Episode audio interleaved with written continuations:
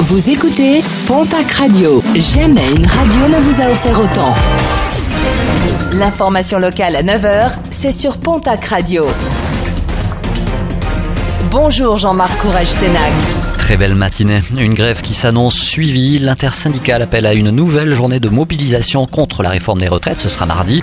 Avant de connaître les perturbations sur les rails, de nombreuses annulations de vols sont prévues dans les heures. La direction générale de l'aviation civile a demandé aux compagnies aériennes d'annuler un tiers de leurs vols vers Paris-Orly. L'INSEE vient de publier un bilan de l'économie sur l'année 2022 pour la région Occitanie.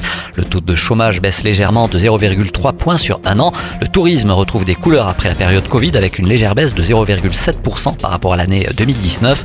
Les créations d'entreprises sont orientées à la baisse, moins 1,4% de lancement d'activités constatés dans la région.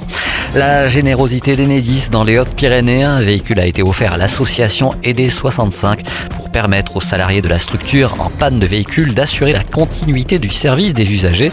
Depuis une douzaine d'années, Enedis aide de cette manière les associations qui facilitent l'insertion et la reconversion professionnelle plutôt que de revendre ces véhicules aux enchères. Le programme sportif de ce week-end avec tout d'abord du rugby qui montera ou restera dans l'élite la saison prochaine entre Perpignan et Grenoble. Réponse ce samedi soir pour le match d'accession en top 14.